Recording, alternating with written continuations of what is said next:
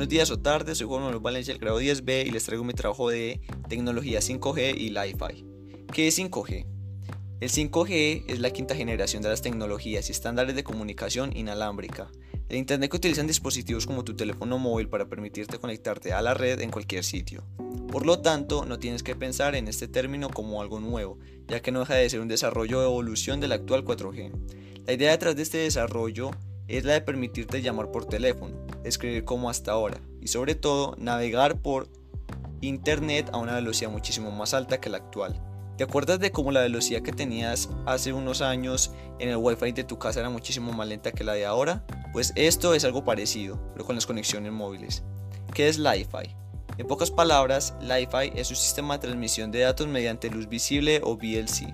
La primera vez que oímos hablar de él fue en julio de 2011, cuando Harald Hayes, un profesor de la Universidad de Edimburgo, acuñaba el término durante una charla TED que significa tecnología, entretenimiento y diseño.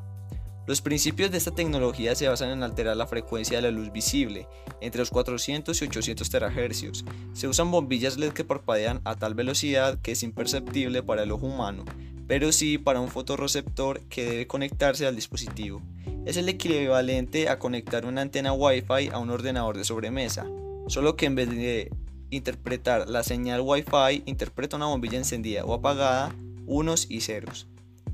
¿Qué otra forma o medio de comunicación te gustaría que existiera?